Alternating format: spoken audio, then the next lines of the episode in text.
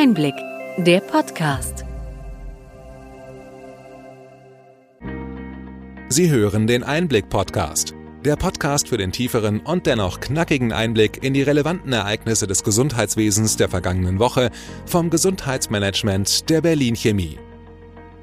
Heute ist der 11. März 2022.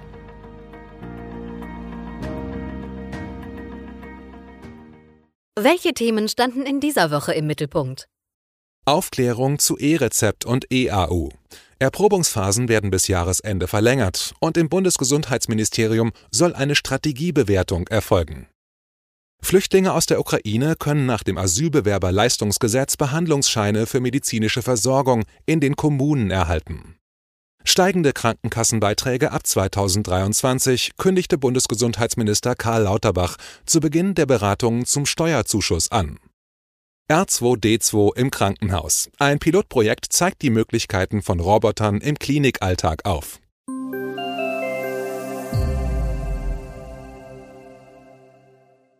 Womit fangen wir heute an?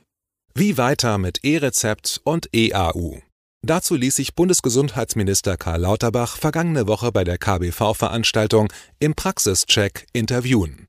Seine Antworten haben den Ärztinnen durchaus gefallen.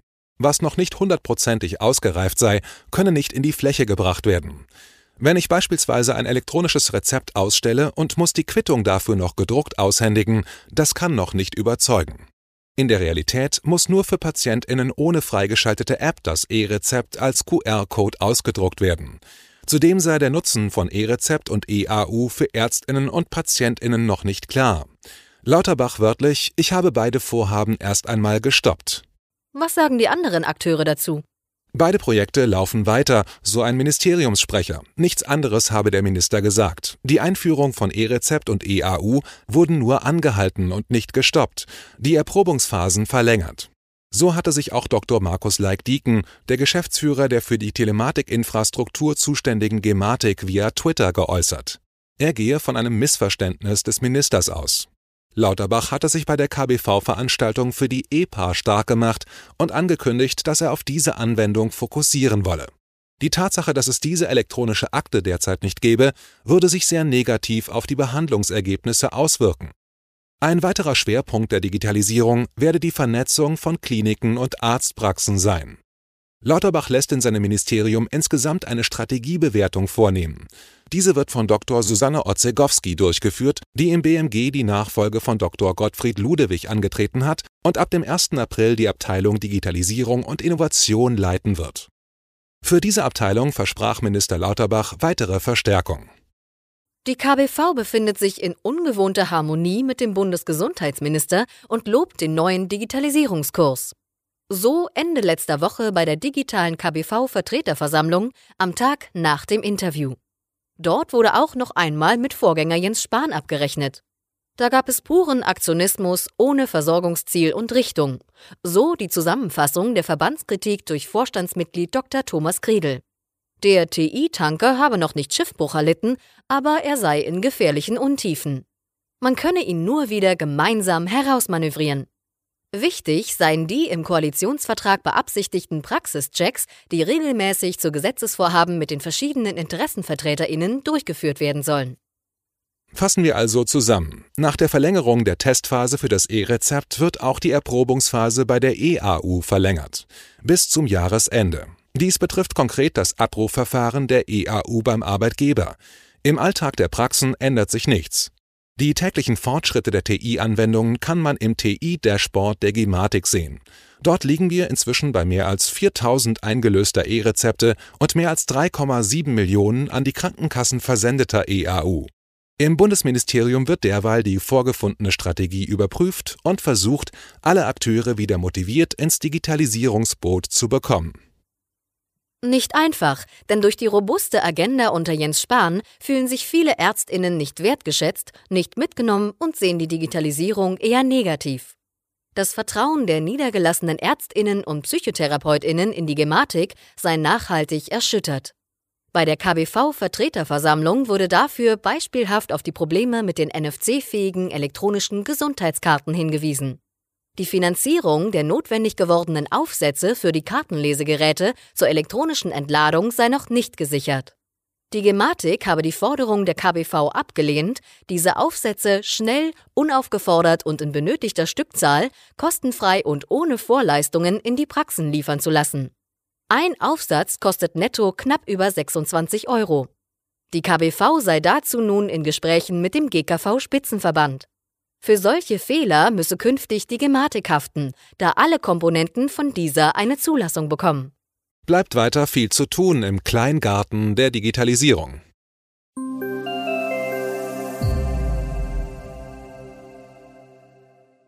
Der Krieg in der Ukraine führt zu unglaublich viel Leid bei der Bevölkerung.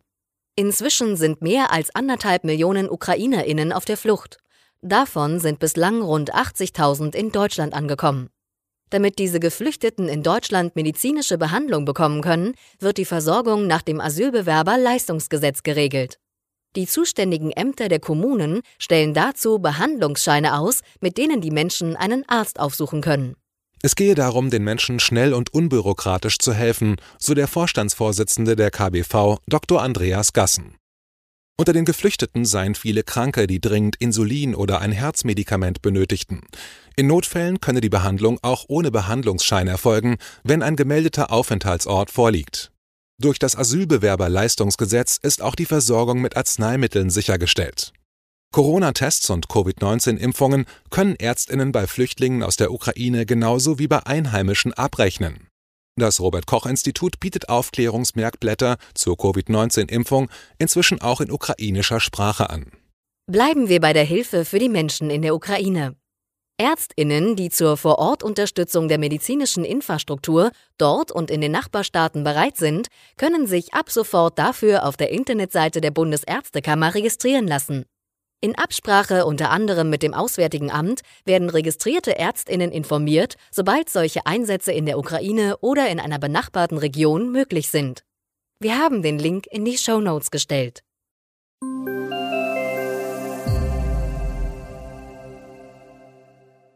Leserbriefe kommen derzeit wieder in Mode. In der Deutschen Apothekerzeitung antwortete David Meinertz, der Gründer und CEO des Telemedizinanbieters Zava, auf die Kritik der freien Apotheken an der Kooperation von Telemedizinanbietern und Arzneimittelversendern.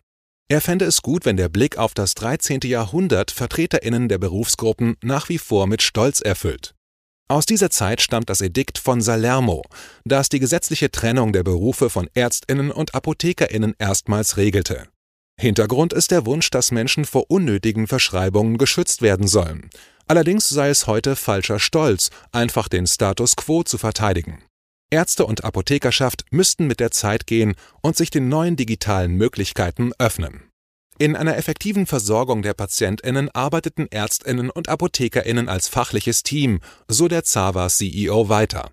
Er warnte davor, dass man Vorteile der digitalen Gesundheitsversorgung schlecht rede. Die Zukunft liege in hybriden Lösungen, um so den sich wandelnden Wünschen der Patientinnen Rechnung zu tragen.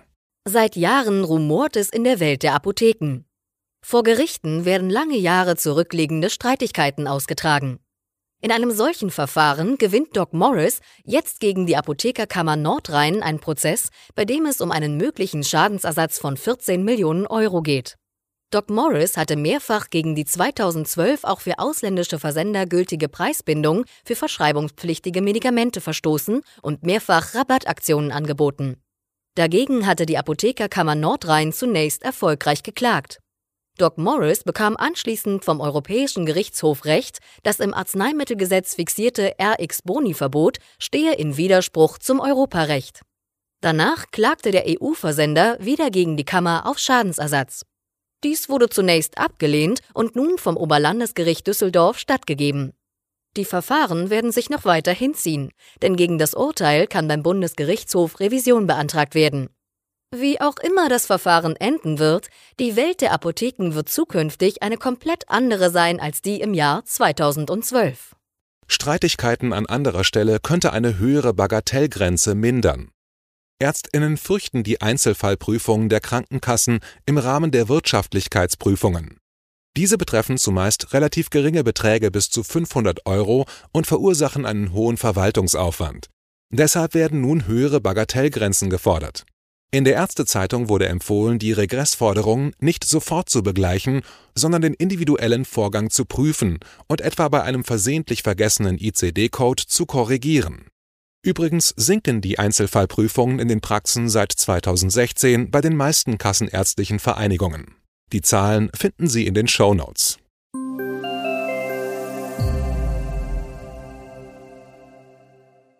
Die Finanzierung der gesetzlichen Krankenkassen ist jedes Jahr eine Herausforderung. In diesem Jahr konnten höhere Beträge durch einen Steuerzuschuss verhindert werden. Für 2023 werden die Eckpunkte des Bundeshaushalts in der kommenden Woche im Bundeskabinett beraten. Dort findet sich auch der geplante Steuerzuschuss. Bundesgesundheitsminister Karl Lauterbach geht davon aus, dass auf die Mitglieder der gesetzlichen Kassen höhere Beiträge zukommen. Man wolle versuchen, die Lasten auf mehrere Schultern zu verteilen und dabei auch den Steuerzuschuss zu erhöhen. Die erheblichen Verbesserungen der Leistungen in der GKV in der vergangenen Legislatur würden auf der einen Seite Kosten verursachen und durch Corona seien andererseits Einnahmen weggebrochen. Die Koalition plane deshalb ein Finanzierungsgesetz für die gesetzliche Krankenversicherung. Da schauen wir mal mit einem Finanzierungsvorbehalt in die Zukunft der medizinischen Verwandten von R2D2. In einem Pilotprojekt haben Roboterhersteller und Spezialisten für künstliche Intelligenz den Praxiseinsatz von Robotern in der Johannesbad Fachklinik Saarschleife in Mettlach erprobt. Diese können Gepäck von Reha-Gästen aufs Zimmer bringen. Weiter getestet wurden intelligente Rollatoren, die PatientInnen zum Bluttest oder zur Behandlung begleiten, und Hightech-Roboterarme, die nach einer Operation bei pflegerischen Tätigkeiten assistieren. Solche Szenarien, die heute noch nach Science Fiction klingen, könnten in fünf Jahren Realität werden, sofern wir da denn das Geld dafür haben. Das Feedback der PatientInnen auf die automatischen Helfer war übrigens sehr gut. Die in der Johannesbad Fachklinik eingesetzten Hightech-Roboter sind Prototypen. Bis sie in Serie gehen, wird auch noch die Mensch-Roboter-Interaktion optimiert. Die Menschen sollen sich mit den Maschinen anfreunden und mit ihnen wohlfühlen. Wir warten auf weitere Meldungen aus der Zukunft.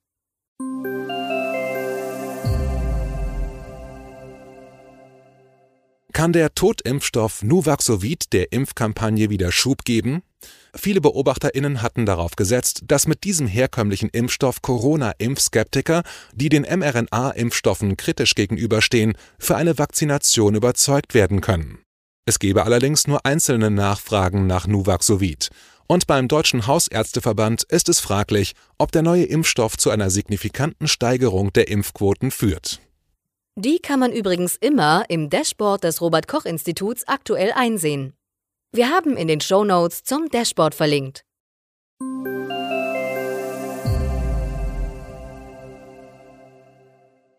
Soweit unser Rückblick. Was für Themen bringen die kommenden Wochen? Der Frühling kommt langsam in die Gänge und die Inzidenzkurve steigt hinter dem Kriegslärm fast unbemerkt. Das RKI meldete einen neuen Höchstwert bei den Neuinfektionen mit mehr als einer Viertelmillion Ansteckungen an einem Tag.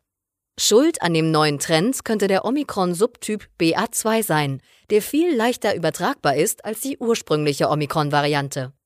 Weitere Lockerungen werden ab dem 20. März in Kraft treten und das neue Infektionsschutzgesetz im Bundestag diskutiert.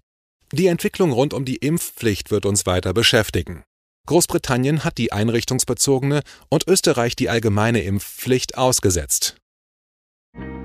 Hat Ihnen die breite und bunte Palette an Nachrichten und Informationen gefallen? Wir freuen uns, wenn Sie unseren Podcast weiterempfehlen und über Ihre Anregungen und Fragen. Schreiben Sie uns einfach an gesundheitsmanagement at berlin-chemie.de. Sie finden unsere Kontaktdaten auch in den Show Notes. Wir freuen uns, wenn Sie am nächsten Freitag wieder dabei sind beim Einblick-Podcast vom Gesundheitsmanagement der Berlin Chemie.